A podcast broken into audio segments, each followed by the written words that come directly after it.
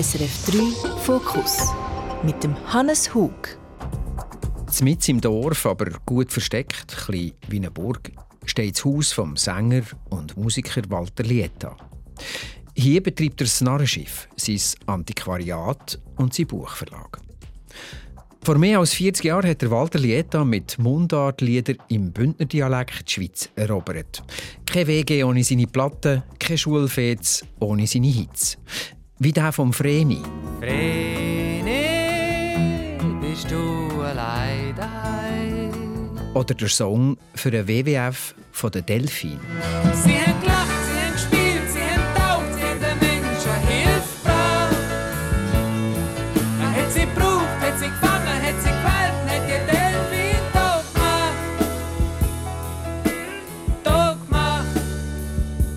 Am Walter Lieta seine Lieder sind Deutschschweizer Kulturgut geworden.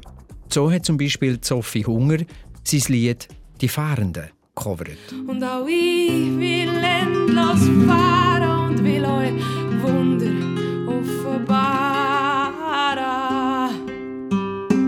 Anfang 80er Jahre solidarisiert sich der Walter Lieta mit der Jugendbewegung und veröffentlicht das Album «Drum singe ich». Drum. Drum sing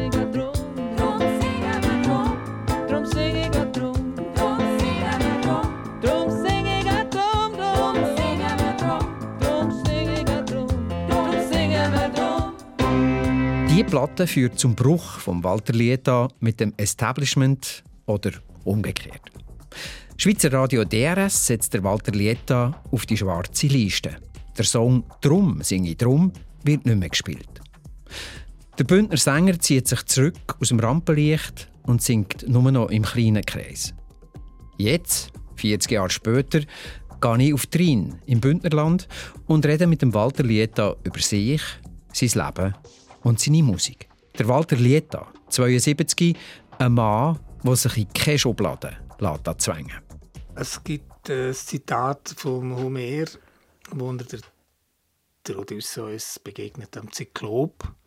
Und der fragt der Zyklop ihn, wer, äh, welches ist dein Name? Und dann sagt er, niemand ist mein Name.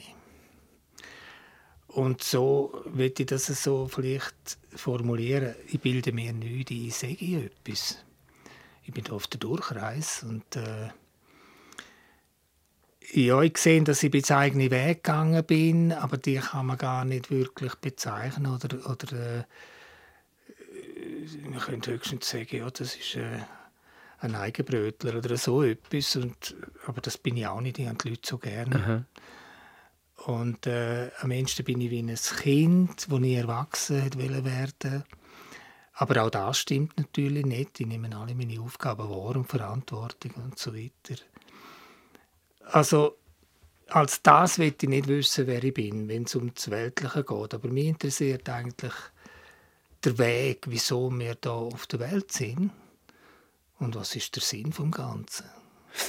Könnte man sagen, du bist irgendwie eine Art auch ein Forscher, so in eigener Sache, oder, oder Ja, man könnte dem schon einen Namen geben, nur nützt das uns nicht viel. Was Mhm. ist denn ein Forscher?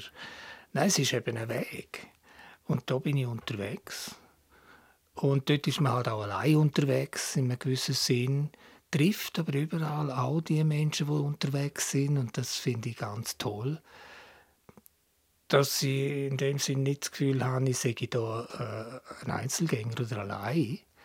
Und gerade mit Liedern ist ja immer unterwegs. Und das ist natürlich schön, wenn jemand zulässt und findet, ja, das verstehe ich, das habe ich auch so empfunden. Du hast mir vorhin gesagt, du seist äh, eigentlich schon als Kind hast du dir nicht einen bestimmten Beruf vorgestellt, wo, wo, wo du dann einmal willst werden.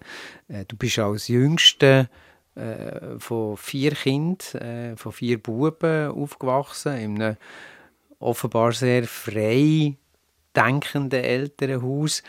Äh, du hast vermutlich wenig Druck gehabt, etwas müssen zu machen. Aber wie hast denn das, wie hast denn du, du hast auch gesagt, du siehst nicht, du hättest nicht mehr Kinski wollen, weil deine Kindergärtner haben gesagt, das Bild, das du da zeichnest, die Sonne, diese Strahlen von dieser Sonne, die recken nicht bis am Boden. Könnte man dann auch sagen, sie ist dann schon so ein bisschen gegen Strich oder gegen Strom geschwommen und so ein so? Oder? Das kann man sagen. Also die erwachsene Welt, wo eben behauptet, die Sonnenstrahlen kommen gar nicht auf die Erde, die, wenn wir eine Zeichnung machen, müssen die nur so ran zum Sonnenbild. Das ist die, das Zitat, das du offenbar irgendwo gehört hast von mir. Und das, das habe ich so erlebt tatsächlich. Und dann bin, ich heimgehen mit meiner Mutter, die hat das auch schockiert komplett. Dass ich dort zur Schau gestellt worden bin, dabei habe ich ja gewusst, dass das stimmt. Oder dass jeder Strahl auf jedes Gras, auf jede Blume und auf die Menschen und so weiter kommt, bei einer Zeichnung, die man dort hätte machen sollen.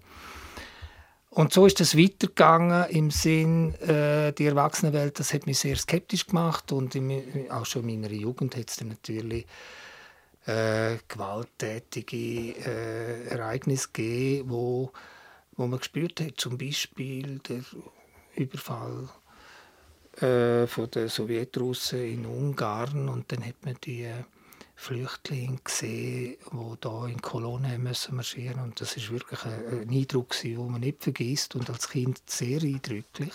Du bist etwa 60 gewesen Dort bin ich sechs mhm. und äh, einfach schon genau wahrgenommen, es stimmt verrückt viel nicht in der Erwachsenenwelt. Und hat denn das auch ausgelöst, dass dem etwas musst entgegensetzen oder ist das auch nach außen etwas muss entgegensetzen Oder ist das eher von, oh, ich muss mein eigenes machen und es ist eigentlich gleich, was es ist? Ich sehe es eher so, dass ich ja eigentlich schon alles hatte, eine Art wie eine Ganzheit. Als Kind hat man das noch. Und die wollte ich nicht aufgeben. Oder nicht, ja, ich habe dann schon gewusst, ja, es bleibt mir wahrscheinlich nicht viel anderes übrig. Aber ich habe mich eine Art äh, erhalten, ich habe das nie zugemacht. Das Kind sein, bis heute nicht. Und das... Also wenn man dem Kind sein soll sagen, es ist eigentlich Ganzheit, also dass nicht trennt ist von der Seele und vom Geist und nur der Verstand offenbar da muss geschult werden. Das ist, äh, da habe ich mein ganzes Leben an, äh, nach dem ausgerichtet, dass, dass ich nicht schließe, dass, dass ich offen bleibe.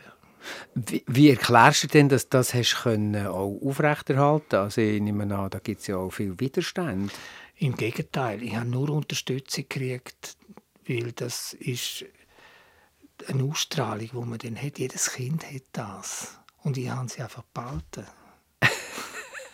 Leider sieht man jetzt den Blick nicht von Walter Lieta. Er ist, der Blick ist so wie, ich habe gar nichts anderes können machen, ich kann nichts Man kann dafür. dem naiv sagen, es ist aber auch nur ein Wort. Es ist so eine tolle Qualität, wenn man, wenn man das alles miteinander spürt, dass es eben nicht getrennt ist, also jetzt sage ich mal Körper, Geist und Seele, sondern dass wir an allem können daran teilhaben jetzt nicht nur was sich manifestiert, aber auch was sich eben was sich als Wahrnehmung äh, manifestiert. Und das heißt eben äh, das Bewusstsein nicht einfach eingrenzen, oder? Wie das im Grunde genommen mit der, äh, man könnte sagen, Matrix, wo die Gesellschaft über alle stülpt, der Fall ist.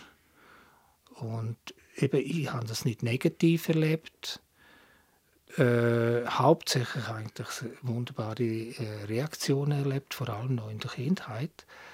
Und später habe ich halt meine eigenen Wege äh, bin ich gegangen. Und, und wie bist du gegangen? Ich habe äh, noch einmal gelesen, dass du mit 13 mit Autostopp äh, bereits nach Marseille bist und mit 16 bist du schon durch Spanien mit Autostopp und bis nach Istanbul, aber eigentlich hast du auf Indien wollen. Also das klingt ja wahnsinnig abenteuerlich. Haben denn deine Eltern das mitbekommen oder hast du einfach gar nicht gesagt, wo du hergehst? Ich habe nicht gesagt, wo ich hergehe. Die haben sich nicht beunruhigen, aber äh, ich bin einfach nicht mehr rum. gewesen. Dann haben sie sich schon gefragt, was da ist.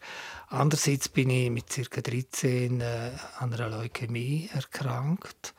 Und das hat mir halt alle Möglichkeiten eröffnet, die sonst nicht möglich gewesen wären.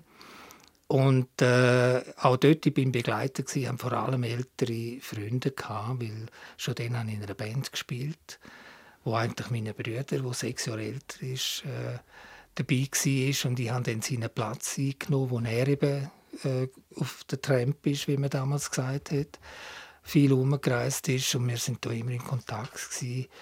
Und die ganze Band sind, ist erfasst worden von dem wie soll ich sagen, ja, Reisefieber im weitesten Sinn, geht die Wälder erkunden und halt nur Gitarre mitnehmen und so weiter. Und das war ein Lebensstil. Gewesen. Wir haben natürlich dort äh, ja, die amerikanische äh, Beat Generation Bewegung mitgekriegt, das On the Road und so weiter. Das hat uns alles nur bestätigt. Allerdings eben schon 63, das ist also einige Jahre vor dem, äh, wie soll ich sagen, wo denn das übergeschwappt ist. Also so 68 Wo als Schiff. wie man äh, sagt, so. ja, Mhm. genau. Äh, und somit auch wieder eine Art Vorgespurt, unsere Weg schon dann gegangen. Aber es hat auch andere gegeben. Das, also, war eine hochinteressante Zeit. Gewesen. Ich werde äh, schon noch mal ein bisschen äh, bei der Jack Kerouac on the Road, also die Beatnik und, und 68 und Cresta Lake, Skifflers. Skifflers hat die Band geheißen, von deinem Bruder, wo du dann äh, drin bist. Aber das stellen wir natürlich auch heftig vor. Du hast es jetzt mit dem Lächeln gesagt, also mit 13 an Leukämie erkranken, das heisst eigentlich, ähm, da ist man schon angezählt. Es ist eigentlich schon klar, der Tod kommt da schon näher. Was hat denn das ausgelöst bei dir? Ja, Aber- vor allem, das hat mir die Angst vor dem Tod genommen. Jetzt habe ich mal noch gelebt und vor allem intensiv können leben. Man hat mich lassen. Man hat mich nicht äh, wie soll ich sagen, auf, eine- auf eine Bahn geschickt, wo ich muss ein Leben bewältigen und eine Karriere anstreben oder was immer. Ich bin völlig frei gewesen. Also ich konnte meinen Weg selber bestimmen. Und, und wie hast denn du das in dir in, äh, können verorten, nicht die Angst zu haben, das Urvertrauen zu haben, dass das irgendwie geht, auch wenn es dann vorbei ist? Es ist ja sowieso mal für alle vorbei. Und für mich war auch immer klar, es kann jeder jederzeit er- erreichen. Also auch mit 13? ja, immer. Also das auch bevor ja. du das gewusst hast, dass du Leukämie hast? Das war mir immer klar, gewesen, man könnte auch am Tag nicht mehr erwachen. Und, und äh, das Leben ist wegen dem nicht fertig. Oder «That is not the end», wie der Bob Dylan sagt. Äh, wir haben ja noch andere äh, Dimensionen vielleicht in uns. Und eben als Kind, ist, äh, weil ich immer so offen war, würde ich sagen, ist äh, das Seelenleben eben auch da gewesen. Und das, hat- das hat keine Zeit und hat keine Begrenzung.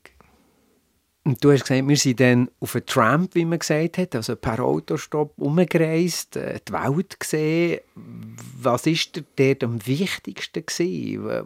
Was siehst du? Wo, wo, wo, woher hat es dich dort gezogen? Was hat dich angezogen? Ich denke, es ist der Archetyp, dem habe ich wahrscheinlich nachgelebt. Äh, Der Archetyp? der Archetyp in dem Sinn äh, fast wie ein mythologisches Vorbild. Die habe ich natürlich bezogen aus der Literatur. Ich habe schon den verrückt gern gelesen, weil meine Brüder haben mir immer die guten Bücher darüber gegeben.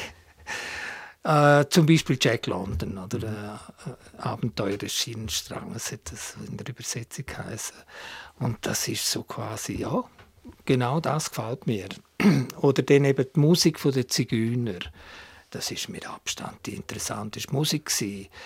Und die von der Schwarzen, oder äh, in dem Sinn, also die, die außerhalb von einem ja, wie soll ich sagen, äh, von, einer bürgerlichen Akzeptanz sind. Hast du dich dann dort drin auch wieder erkannt auf eine Art und Weise? Genau. Ich Also so, habe ich mit- gehöre ich nicht gemerkt, dazu. Ich kann da auf alle, äh, in alle Richtungen gehen. Ich muss nicht meinen, ich sage nur das. Mhm. Und ich habe dort natürlich eben Blues gesungen, eigentlich die Songs von vom Led Belly. Ja, ich bin dann der Belly gsi. Also äh, völlig. Äh, also Le Belli ist die Blues-Ikone das ist einer von der wichtigsten für mich gewesen, ja, wo äh, expressive Stimme hat und äh, hochinteressantes Leben, wenn man so ein bisschen studiert hat. Und wir haben dann eben diese Songs auch mit der Band gespielt, die, die vor allem die vom Lit Belly.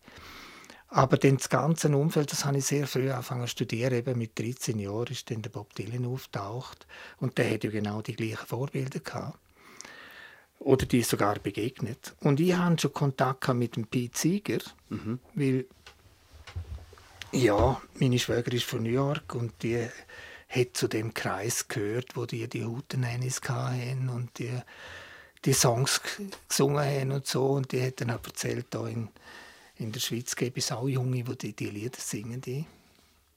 Und da hat es einen Kontakt gegeben. Auch. Also ein Echo in dem Sinn.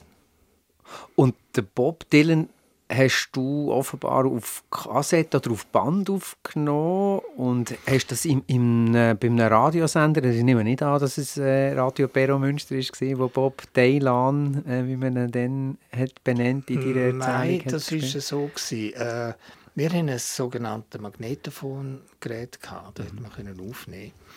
Und das war natürlich interessant für mich. Also erstens meine Stimme und, und meine Versuche schon ganz früh dokumentieren. Also schon als ganz kleiner Bub. Und äh, ja, dann habe ich auch das Radio gelost. Also da hat es fantastische Sender gegeben. France 2 zum Beispiel, dort habe ich Flamenco gehört. Von Arno Stern. Der hat die Sendungen gemacht. Das ist eine andere Geschichte. Aber eben die... dann ist es über sogenannte äh, einen Bericht im äh, wie heißt es, Südwestfunk. Und dann ist es um Topical Songs gegangen. Also quasi politische Lieder. Und dann kommt eben auch einer, den haben sie genannt Bob Dylan. Und der hat eine Reise gemacht in den Süden eben mit dem Pete Seeger und äh, hat bei diesen Rassenunruhe ist, hat einen Auftritt gemacht und das Lied gesungen «Only a pawn in a game», nur eine Figur in denen ihrem Spiel. Und das ist um den Major Evers gegangen und um einen Mord und so weiter, aber er sagt, äh, ihr müsst sehen, das ist nur eine, eine Figur im Spiel, äh, wo man jetzt als schuldig erklärt und, und das ist ein Lied, wo wo ich dann gerade aufgenommen habe, oder? Und mein Vater hat mir dann das übersetzt und ich habe das sofort gesungen. Und dann äh, bin ich natürlich, also ich bin äh, ständiger Kunde gewesen in einem ganz tollen Plattenladen und die Verkäuferin und ich, wir haben uns sehr, sehr gut verstanden. Sie hat mir alles kommen, was möglich war mit dem grossen Katalog. Litbelli. Und dann eben auch der Bob Dylan, oder? Und unterdessen ist dann schon Platten rausgekommen. Und dann ist es losgegangen in verschiedener Hinsicht. Und du sagst jetzt, dein Vater hat dir das übersetzt. Die- Von vielen Leuten von deinem Jahrgang hört man eher, dass ihre Eltern haben gefunden ja, also nein, und schneid mal die Haare und mach mal eine Lehre und tu mal. Und dein Vater hat Bob Dylan Texte für dich übersetzt. Hat denn das für ihn selber auch die Wirkung er hat eben auch gesungen. Und mit der Gitarre und so weiter. Und alle haben wir Musik gemacht und viel miteinander gesungen. Und so bin ich aufgewachsen. So, so habe ich gelernt zu singen. Ich habe es ja nie gelernt auf eine andere Art. Die haben das gar nicht gebraucht. Die haben es einfach schon können. Also wie eine Sprache, wo man dann auch einfach so daheim redet. Ja, und auch die Gitarre haben mir das alles selber beigebracht. Das ist äh, für mich der beste Weg. Ich, muss, ich bin immer am Lernen, auch heute noch. Aber ich muss das selber, ich kann doch nicht äh, Kurs besuchen und so Zeug. Und was muss denn erfüllt sein, dass dich etwas interessiert? Ja, jetzt sagen wir auf der Gitarre, dass mich etwas interessiert, das ist das Vorderste an den Fingern, dort ist es am empfindlichsten und das machen sie von selber, ich muss gar nicht denken. Und die suchen sich da offensichtlich äh, etwas, was ihnen gefällt und dann gibt es eine Melodie und alles andere kommt dann auch. Also du wirkst äh, auf mich als jemand, der zwar viel denkt und nachdenkt, aber nicht zu viel denkt bei dem, was er macht, sondern sich eher darauf einlädt. Also was ist denn zu denken? Oder? Das ist ein bisschen eine Frage. Also, äh, Ist es Vernunft und so weiter? Oder ist es der Verstand? Oder gibt es noch etwas, was darüber aus ist? Und äh, das wäre vielleicht das emotionales Denken. Und das ist vielmehr das, was mich stört. Oder wo ich, wie soll ich sagen, wo, wo, mich- wo ich mich ergreifen lasse. Weil der Verstand der will immer äh, zweifeln. Und das verhindert ja alles. Da kommt es ja gar nicht zu etwas. Weil ja, dann, aha, das gibt immer erstens einmal nur Zweifel. Das heißt ja zwei, oder? Also könnte man sagen, du hast die Sachen eigentlich nicht wollen verstehen oder immer noch nicht. Du willst sie nur... Ja, vor allem nicht einfach mit dem Verstand, sondern mit dem Herz, blöd gesagt. Also, wenn man das so darf sagen Es gibt nicht nur die kausale Erklärung für irgendetwas, es gibt auch die ganzheitliche, holistische, würde man da sagen, Erklärung. Und, und insofern bin ich immer das gewesen, das habe ich eben nie abgestellt. Eine von deinen Reisen hat dich dann nach Amsterdam geführt. Du hast dann dort auch Musik gemacht und das scheint auch so eine Initiation zu sein, neben der Initiation am Cresta-See mit der Skiffle-Band und in der Höhle sein und am Feuer hocken. Äh, Ist das so ein Moment auch gewesen, wo du hast gedacht, oder denkt, empfunden hast, äh, Musiker sein? Dort bin ich Musiker in erster Linie. Und bin überall rumgetingelt und habe äh, sofort wunderbar Echo gehabt, weil ich habe Lieder gesungen, die sonst fast niemand hat, in verschiedensten Sprachen zuerst, also Spanisch, Italienisch, äh, natürlich auch Englisch, aber äh, Portugiesisch und so weiter. Und ich hatte ein riesiges Repertoire, gehabt, weil wir haben da viel auch im Duo gesungen, Freund und ich, und er ist Dolmetscher geworden und ist Sprachgenie gewesen.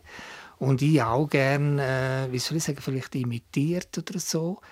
Das hat mich ja von Kind auf äh, interessiert. Also ich habe zum Beispiel Englisch gelernt. Über die Ohren? Südstaaten-Dialekt. Ah, okay. Oder wie, die, wie der Lipelli und der Big Bill Bronzy. Und mein Englischlehrer war der Bob Dylan, weil ich ja dann die Texte verstehen Und so habe ich gelernt, nicht auf eine andere Art. In der Schule habe ich, glaube nie Englisch. Gehabt. Aber das war mich äh, kein Hindernis, gewesen, mich da Aber du hast schon auch Momente gehabt, also sage ich jetzt mal von bürgerlicher Aufwallung, insofern, dass du eine Lehre als Buchhändler hast gemacht, das Semi, äh, Lehrersemi angefangen hast. Äh, Ja, also ich habe verschiedenes, aber äh, die Lehre habe ich erst mit 19 gemacht. Das hat sich dort einfach ergeben und das habe ich so toll gefunden, das Angebot, dass man mich gefragt hat, ob ich das will. Nachdem ich immer reisen bin und eben ein bisschen in die Schule, ein bisschen Gymnasium und dies und das. Und das war eine wunderbare Zeit, gewesen, die drei Jahre. Ich habe vor allem Git- Gitarre gespielt und gesungen. und habe den Laden allein können führen mit Zeit und so. Ja, es ist äh, genau das, was mir entsprochen hat. Es tönt jetzt halt, wie wenn ich ein Leben gesucht hätte ohne Widerstand. Aber ich musste es gar nicht müssen suchen. Es ist einfach so, es ist so weitergegangen. Ich würde sagen, bis heute. Du hast auch noch immer gesagt, ich wähle nicht unbedingt von wegen Widerstand den Weg des geringsten Widerstandes, renne aber auch nicht gegen Mauern. Wenn ich irgendwo auf Widerstand stoße, drehe ich mich um und gehe durch eine andere Türe. Ja. äh, mir tut es überhaupt, dass äh, das eingeschlossen sein, finde ich schrecklich. Weil es gibt überall die Möglichkeit, äh, die Seele kann fliegen. Und dann hat man die Perspektive verändert. Und das wissen vielleicht gar nicht so viele Leute oder praktizieren es zu wenig. Ich mache das. Es ist wie wenn eine zusätzliche Dimension wäre. Es ist nicht nur räumlich, es gibt auch noch vierte Dimensionen, vielleicht noch mehr.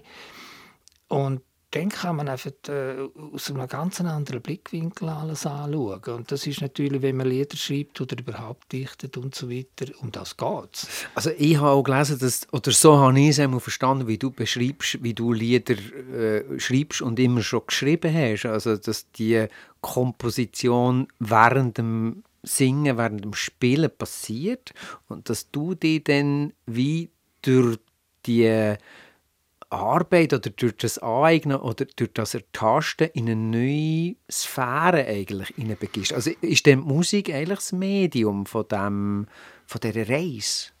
Das löst es aus. Also es, ist, äh, es entsteht mit Klimpern und ent entsteht auf der Gitarre eine Melodie und äh, ich übernehme dann das in einem, plötzlich gibt es ein Wort dafür oder einen Anfang und dann ist alles von selber, weil es ist schon da.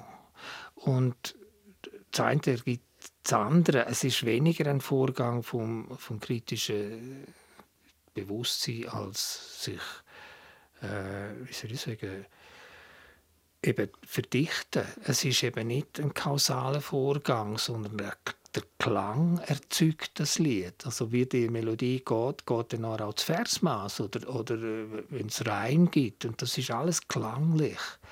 Das Lied darf nicht in dem Sinn äh, vom Verstand prägt sein und holpern, oder? Weil das, dann kann man ja schreiben, dann müssen wir es nicht singen. Aha. Das ist auch wieder interessant. Es gibt ja Leute, die dann wieder ganz anders daran hergehen. Aber bei dir ist es jetzt so, wir waren vorhin in Amsterdam und das ist ja so ein Moment auch von Schmöcken an dieser Szene, sage ich jetzt mal, an dieser, an dieser Musikszene, auch an dem, an dem Musikbusiness.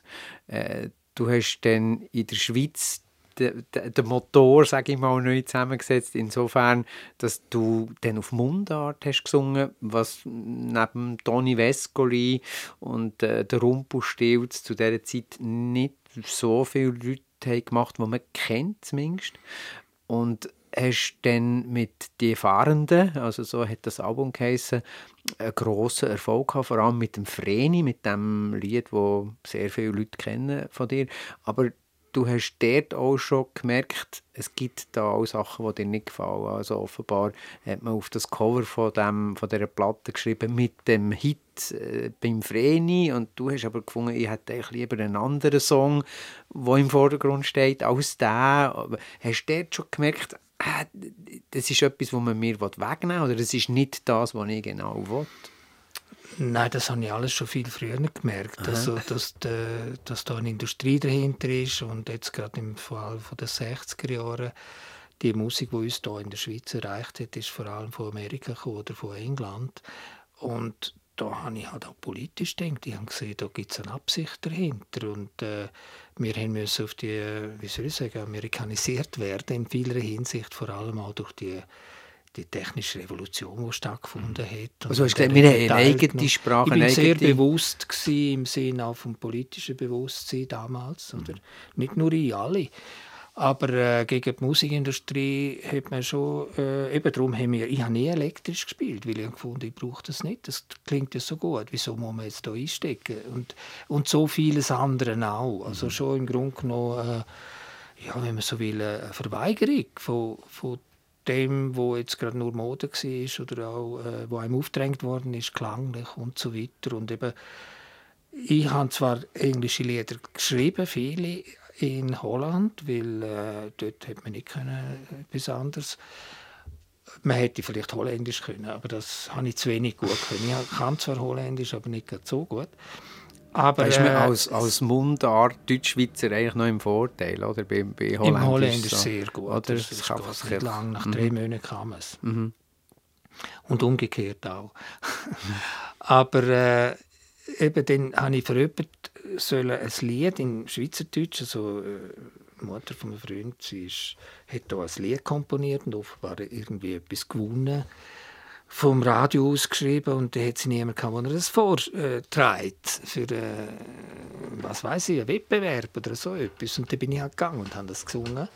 Und dann haben die gefunden, ja, das ist ja hochinteressant, was ich da mache und so weiter. Und letztendlich hat es geheißen, ob ich nicht würde wollen, äh, in Schweizerdeutsch Lieder singen. Und dann habe ich gefunden, ja, wohl, eigentlich schon, zum dem ganzen eben Imperialismus, kann man sagen, von, vom Westen im weitesten Sinn äh, etwas entgegenzusetzen und etwas, wo man da versteht und wo uns etwas angeht, was geht uns das an, was jetzt von dort bringen.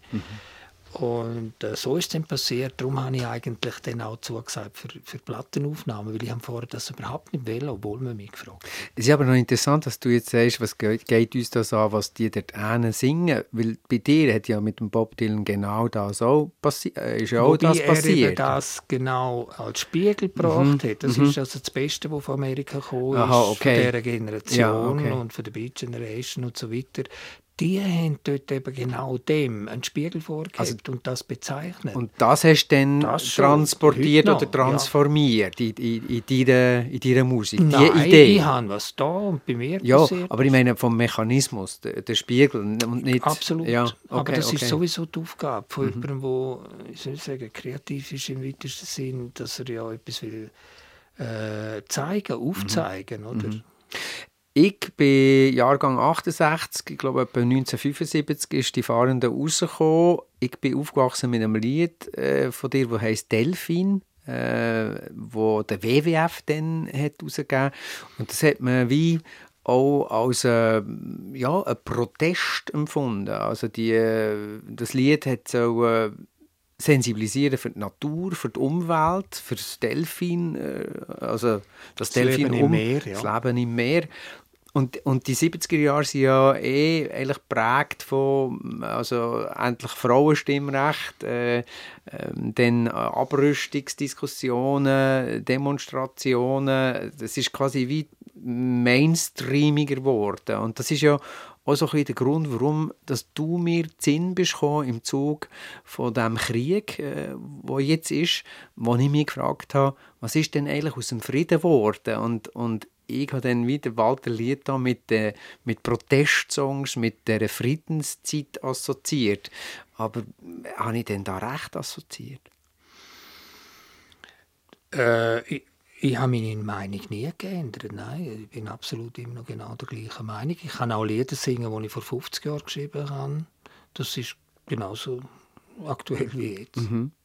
Und, und wie ist es denn für dich in dem, in dem wahrgenommen werden? Also ich habe jetzt die Frage, die eine sehr lange Vorerklärung äh, beinhaltet hat, auch so ein bisschen anknüpft an die Zeit, wo eben die ersten Erfolge sind gekommen, wo man ja dann irgendwie auch Kulturgut in Anführungsschlusszeichen wird, wo man in eine Schublade gesteckt wird, wo man eben dann mit der Musikindustrie zu tun hat. Wie, wie hast du dich zu dem verhalten? Das habe ich halt alles auch schon vorher gewusst. Erfolg ist das Gefährlichste, was es gibt. Dem muss man ausweichen und äh, das Gegenteil machen. Also äh, ich habe mich dann, äh, wie soll ich sagen, eben, ich bin ja Buchhändler gsi, ausgebildet und, und Antiquar sowieso. Ich habe immer Bücher gesammelt. Und habe dann von einem Freund, der äh, wo Multiple Sklerose hatte und Invalid war, seine Leihbibliothek übernommen. Ich habe schon vorher viel bei ihm ausgeholfen. Und das ist äh, mein Weg, gewesen, um das zu relativieren, wer, wer ich sollte sein. Also ich wollte nie berühmt sein. Das hat mich überhaupt kein bisschen interessiert. Das Gegenteil, ich wollte bei den Leuten sein, wie alle anderen auch. Und das ist mir auch gelungen.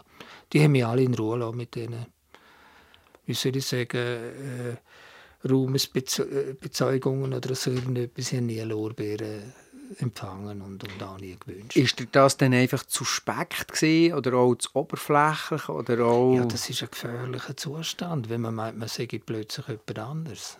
Hast du dann auch äh, das Gefühl gehabt, du könntest dich dann verlieren in dem, oder hast Nein, ich habe überhaupt, ich habe mich auch nicht verloren. Nein, das wäre bei mir nicht gegangen. Hat man es versucht? Also, dass man auch hat gesagt ja, Walter Lied da etwa so, etwa so, das wäre doch super. Liedermacher ist so ein Label, das dann immer wieder auftaucht. Ja, es ist bei mir nicht so einfach gewesen. Sondern wie? Das hat man wahrscheinlich ziemlich bald äh, gemerkt, dass ich mich jetzt, sagen wir, für, für äh, Reklame, es ist ja dann, der, der Kurdialekt ist dann plötzlich überall gewesen, auch in den Medien und eben auch in den Reklamen oder so. Und das ist, da habe ich mich fast ein bisschen schuldig gefühlt, aber äh, finde ich es schrecklich.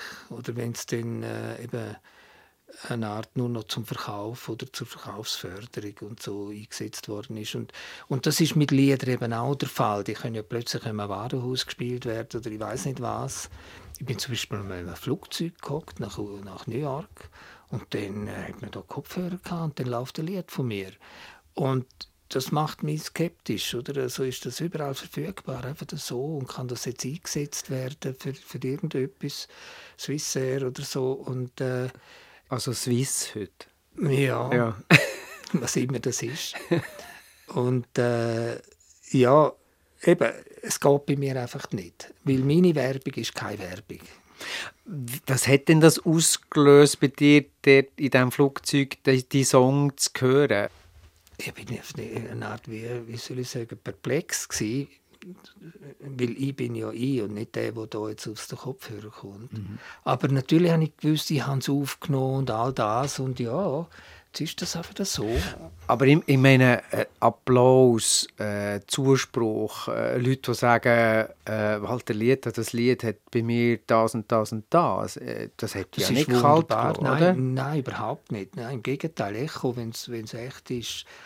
Nein, nur das äh, Unechte, wie soll ich sagen, das, das wo will von, von etwas profitieren, zum Beispiel von, mi, von mir, Mhm. das funktioniert bei mir einfach nicht. Du willst niemandem hören, könnte man sagen. Ich höre noch niemanden.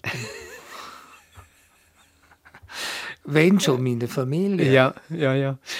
Das können wir ja vielleicht auch noch einflechten. Ich meine, du hast eigentlich eine grosse Familie. Du hast drei Kinder und die drei Kinder haben drei Halbgeschwister. Und die, also du hast auch Enkelkind. Es ist so eine, eine, eine grosse Gemeinschaft, eine, eine, Ja. eine grosse Sippe. Und Ja. eben auch deine Geschwister und so. Also es ist wie, du bist eigentlich auch nie allein gewesen. So. Ja, ich, ich bin gerne allein. Aber äh, ich, ich, ja, ich fühle mich in einer Sippe eigentlich schon immer. Also, das ist, früher war das Sippe gsi von, von meinen Eltern oder so. Und dort war man noch viel mehr zusammen. Das weiß ich einfach. Da, die ganze Verwandtschaft hat sich immer wieder getroffen und eben auch miteinander gesungen. Das war früher noch viel mehr gewesen. und Gitarre gespielt. Die haben, viele von denen haben auch Gitarre gespielt, also in den 50er Jahren noch. Und äh, ja, ich denke, das pflege ich einfach weiter in einem gewissen Sinn und äh, die nehmen alle gerne daran teil. Also sie bin ja nicht nur ich, ich bin da ein Teil vom Ganzen. Ich bin der Älteste in einem gewissen Sinn. Aber äh, das ist wunderschön, denn äh, die Jüngste auf den Knien zu haben, die jetzt eineinhalb Jahre alt ist. äh, ja, und das wird immer grösser, die Verwandtschaft. Es kommen einfach noch mehr Kinder und so weiter. Und, äh, das ist die Natur. Also der, der, wie soll ich sagen, die Naturgesetze sind mir das Wichtigste. So gesehen natürlich. äh, Es gibt vielleicht zu viele Menschen auf der Welt. Das kann sein. Ich glaube zwar nicht ganz daran. Man könnte einfach anders äh, das Land verteilen und so weiter. Es liegt ja vielfach auch an der Frage vom, vom Besitz. Und, und da, das wäre jetzt ein ganz grosser Themenkreis, wo ich ziemlich äh, viel Traum studiert habe in meinem Leben. Vielleicht können wir ganz am Rand noch mal darauf zurückkommen. Ich würde aber gerne bei dir bleiben und auch deine Biografie. Und zwar hast du mir, äh, als ich jetzt zu dir hier nach Trin bekommen hast gesagt, du hast dir natürlich auch Gedanken gemacht, äh, wie, warum das jetzt nach 40 Jahren, wo das Schweizer Radio dann äh, DRS äh, deine Musik nicht mehr hat gespielt weil du hast beim Album «Drum singe ich drum» dich solidarisiert mit der Jugendbewegung, namentlich mit dem Marco und dem René, wo die Platte auch gewidmet ist. Und hast eigentlich ab dem Moment auch die zurückgezogen und hast gesagt, statt dass ich jetzt ausrufe und statt dass ich jetzt auf den Tisch schaue und statt dass ich jetzt eine grosse äh, Kampagne versuche zu machen von jemandem, der da getüpft ist und kränkt ist, schweige ich. Hast du was empfunden denn, wenn man quasi Musik macht, wo man sagt, okay, ich versuche die Idee umzusetzen auf Mundart, ich versuche dem, was hier passiert, eine Stimme zu geben und dann heisst es einfach, nein, Walter Lied, das Lied können wir nicht spielen. Ja, äh, das hat Konsequenzen gehabt, tatsächlich bis heute. Und äh, ich habe aus der Not, wenn man dem so will, also ich habe dann keine Band mehr haben und so weiter. Wir haben äh, fantastische Musiker sind mit mir zusammen und haben gerne mit mir gespielt. Das hat es dann einfach nicht mehr gegeben und ich habe dafür ganz neue Wege können einschlagen, bin dann viel reisen und das sind auch innere Wege eigentlich, weil wenn es mir nicht wenn, dann muss ich mich auch nicht aufdrängen. Und ich habe eigentlich immer nur auch musiziert, wenn man mich gefragt hat. Weil ich will einfach nicht jemanden, wie soll ich sagen, in, in eine Band ziehen äh, durch meinen Willen. Das will ich überhaupt nicht. Überhaupt mit dem Willen, das ist gut, wenn man mich fragt. Und dann bin ich bei dem geblieben. Ich habe gleich immer Konzerte gemacht in diesen 40 Jahren. Also einfach, wenn man mich gefragt hat, weniger oder mehr, aber halt allein.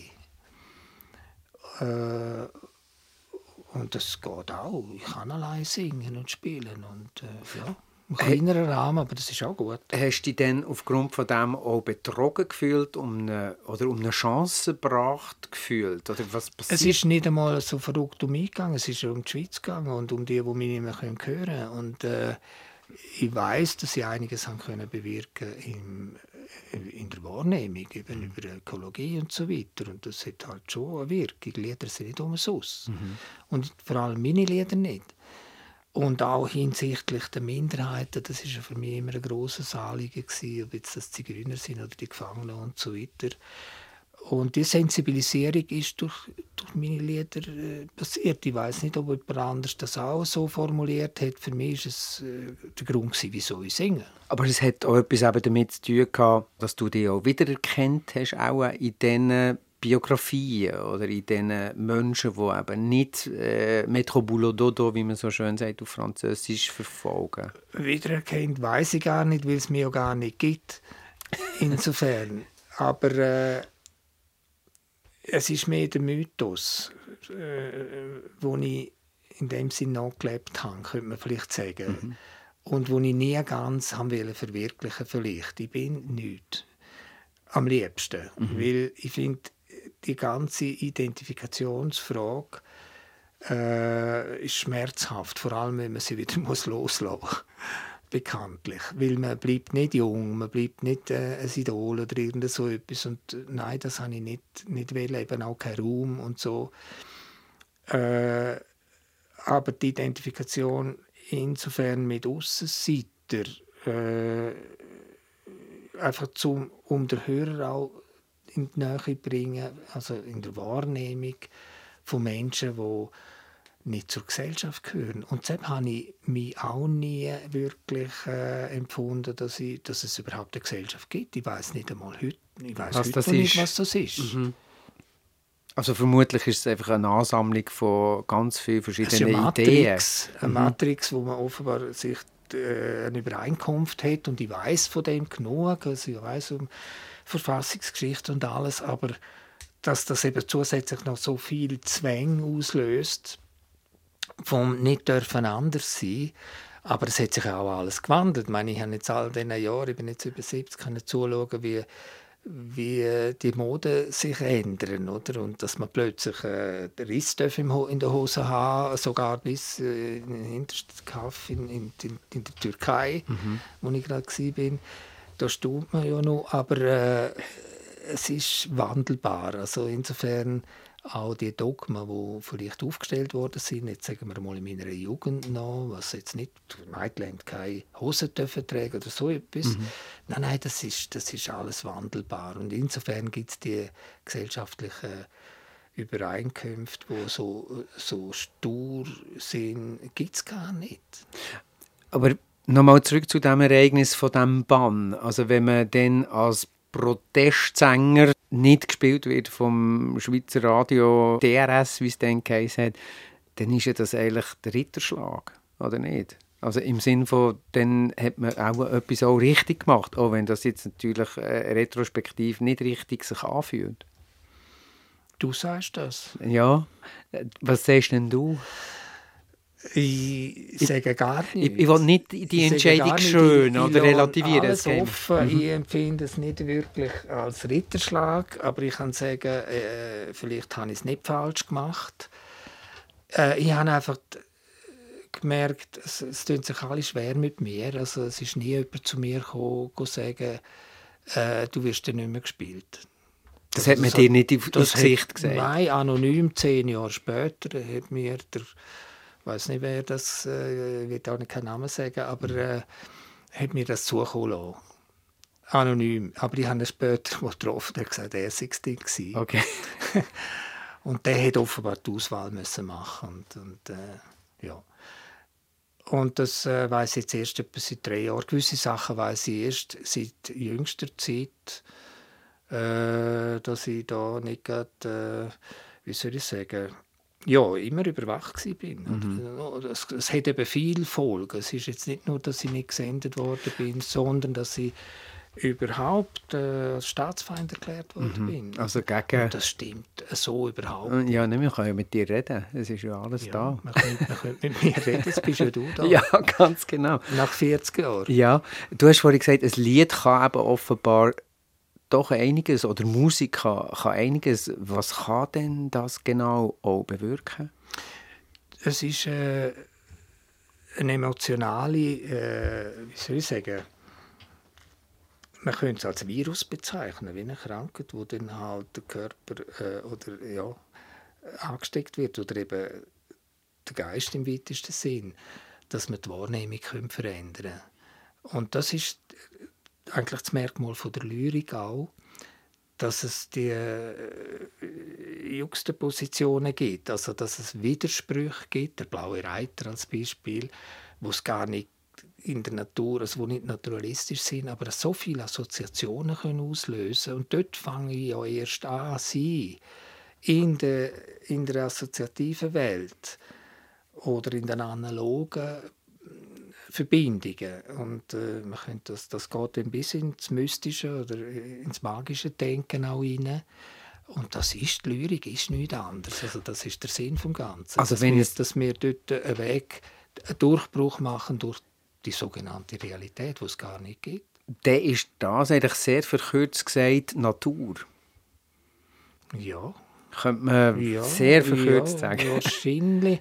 Also, äh, ich weiß gar nicht, was Natur ist. Ich kann nur sagen, was vielleicht Leben ist. Und Mhm. Leben wäre eigentlich äh, die Hochzeit von, vom Vatergeist mit der Mutter Erde. Ich Ah, sag- das ist schon sehr schön. So. Ich sage so. Ich habe das irgendwie noch nie gelesen, aber für mich ist das das. Und das findet permanent statt, darum gibt es Leben. Wir sind hier einem Raum bei dir in Trien, in diesem Ringelhaus. Du bist vor fünf Jahren daher gezögert, äh, hast in Chur, in deiner Buchhandlung, hast du mir gesagt, über 100'000 Bücher müssen zurücklassen. Ich glaube, das hat dir das Herz, äh, hat dir das Herz sicher geschmerzt. Aber es sind unzählige von Büchern, es ist unzähliges Wissen auch. Bücher sind für dich äh, wie eine Zeitmaschine, hast du noch immer gesagt. Kannst uns das noch ein bisschen genauer erklären? Ja, jedes Buch ist eine Welt, oder? Wie auch jeder Kopf eine Welt ist. Und äh, es relativiert so viel. Eben, es relativiert die ganze Wirklichkeit, wie man sie sollte wahrnehmen, zum Beispiel, wenn jetzt Krieg ist und so, und der, so der jetzt Zustand.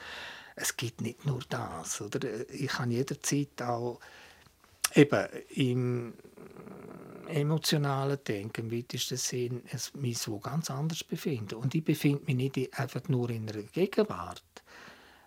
Und äh, das finde ich fantastisch, Bücher um, um mich herum zu haben. Auch wenn ich sie jetzt nicht, ich kann nicht alle lesen, aber äh, Bedauerst ich weiß ungefähr, wo die hingehen, oder? aha. Und dann, äh, für mich ist einfach toll, wieder etwas in die Hand zu nehmen. Ich lese einen Satz und das ist genau das, was, ich jetzt, an- wo mich jetzt wieder öffnet für, äh, für einen weiteren Weg. Äh, Ich habe vorhin gesagt, bedauerst du das, dass du es nicht kannst? Also, oder wie gehst du damit um? Nein, Quantität verhindert Qualität. Es geht mir um den Moment. Und wenn ich jetzt ein Buch aufschlage und genau das lese, wo mir jetzt offenbar etwas angeht, das ist es ja dann. Es, äh, es kann nicht mehr sein, als was der Moment will. Das heisst, es ist auch die Gleichzeitigkeit. Das habe ich auch äh, richtig verstanden. Wenn du sagst, es ist relativiert eben auch eine Gegenwart durch das, ja, es... wenn ich, wenn ich äh, einen Satz lese auf dem Heraklit, der begleitet mich übrigens schon so lange. Es ist, wie es ist. Das tönt ja furchtbar simpel, aber da liegt so viel drin. Es ist ein Mantra geworden für mich. Und das, das öffnet mir jederzeit äh, der Weg, wenn ich das Gefühl habe, jetzt geht es nicht mehr weiter. Ja, es ist, wie es ist.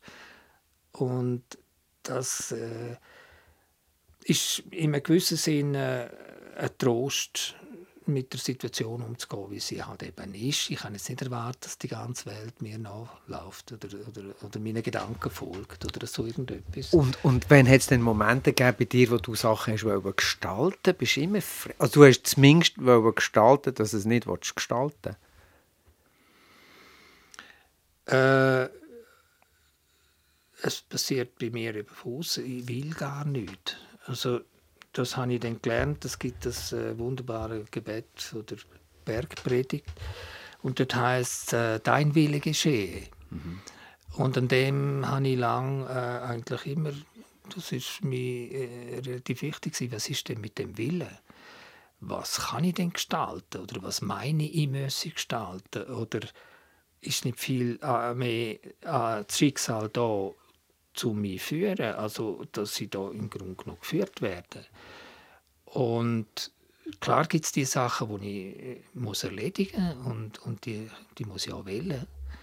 Aber im Großen und Ganzen muss ich nicht meinen, ich könne da viel wählen oder äh, gestalten auch.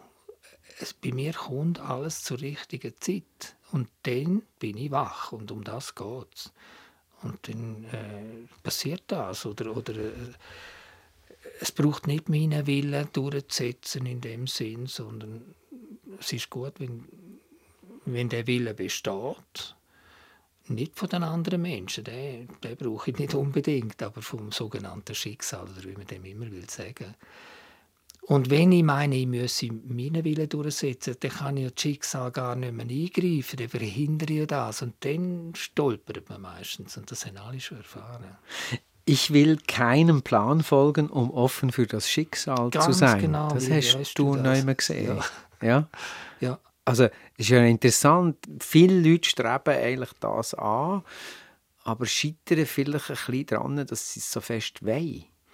Oder, Oder, dass sie meinen, sie verkehrt? müssen dem folgen, was jemand gesagt hat. Das, das muss man alles selber merken. Oder muss man Mhm. Das heisst, selber auch, man muss auch nicht dir jetzt einfach nur glauben. Nein, es kann nur durch die, der eigene Weg führt einem dort vorbei, oder? Und das sind so ganz existenzielle Fragen.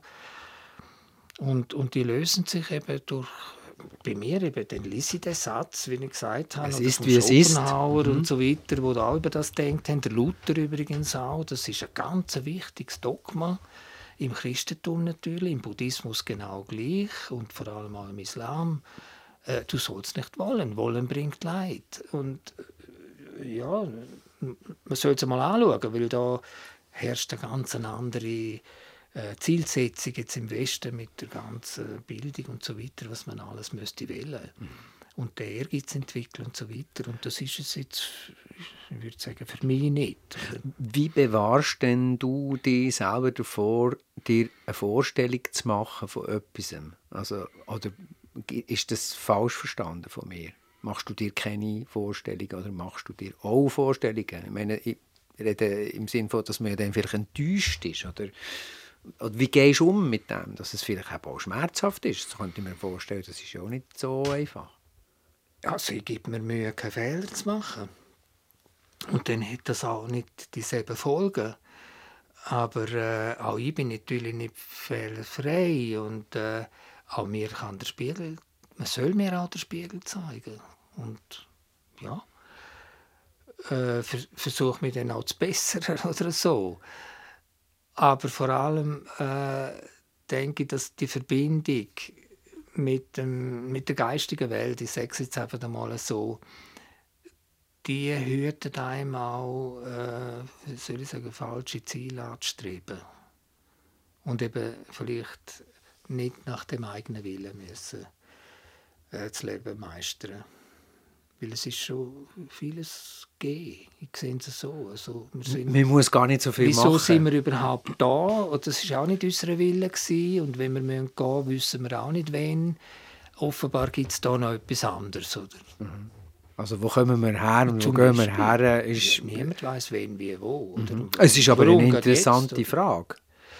Nur können wir sie nicht beantworten. Darum Und- ist sie und, interessant. Mhm. Und die Wörter reichen da nie hin. Und darum haben wir eigentlich auch noch andere Möglichkeiten. Wie gesagt, außerhalb von dem Sprachgitter oder Gefängnis. Wenn die Sprache ist natürlich ein großes Gefängnis, wenn wir meinen, wir müssen alles formulieren, Mhm. dann gehen wir äh, in einem gewissen Sinne am Eigentlichen vorbei. Oder? Und auch die Philosophie, die hat gemeint, mit Wörtern müssen wir die Welt äh, erklären. Äh, Das geht gar nicht.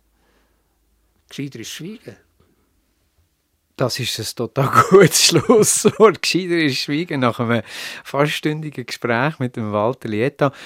Du hast vorhin den Lied Belly erwähnt. Und ich würde vorschlagen, wir hören einen Song von ihm zum Abschluss. Äh, Welchen?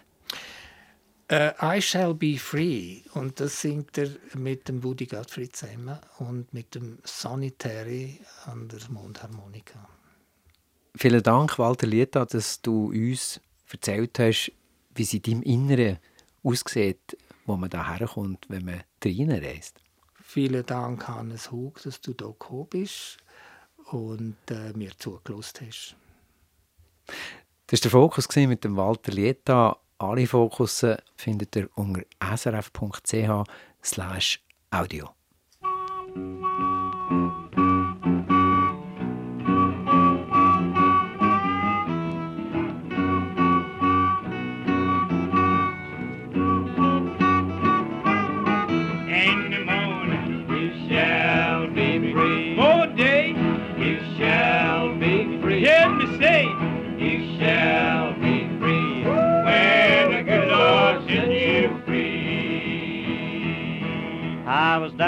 The hen house other night.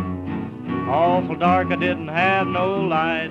I reached for a chicken, I got me a goose. A man come out, I had to turn him loose. I jumped a gully. I jumped a rose bush, got some plowed ground. When the good Lord set you free. Now let Billy. Bitchy and the rooster had a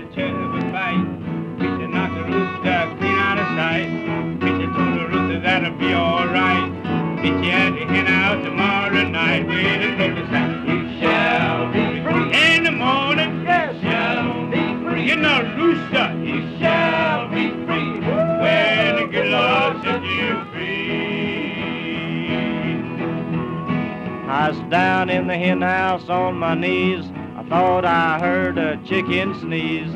Only a rooster saying his prayers, thanking his God for the hens upstairs. Here's a preaching, You shall be free. here's a singing, You shall be free. taking up collection. You shall be free when the good Lord set you free.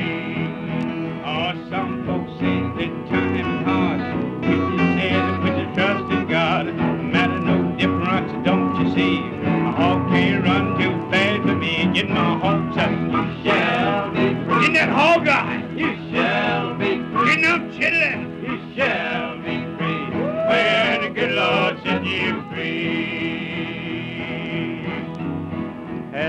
People say, preacher won't steal. But I caught two down in my cornfield. One had a bushel, other had a peck, other had a roast near down his neck. Here's a good chillin'. You shall be free. Getting roast near. You shall be free. Getting dried corn. You shall be Free when the good Lord set you free. All the guns said boom and the horn said beer. He jumped on it with all the hickory up. Put off his overcoat, hung it on the rail. Have that hog as I'll go to jail. Get Hey! I don't care. You shall Forget about jail, sir. You shall be free. When the good Lord set you free. Now, Sonny. SRF 3 Fokus Podcast. Alle Tags auf srf.ch/audio.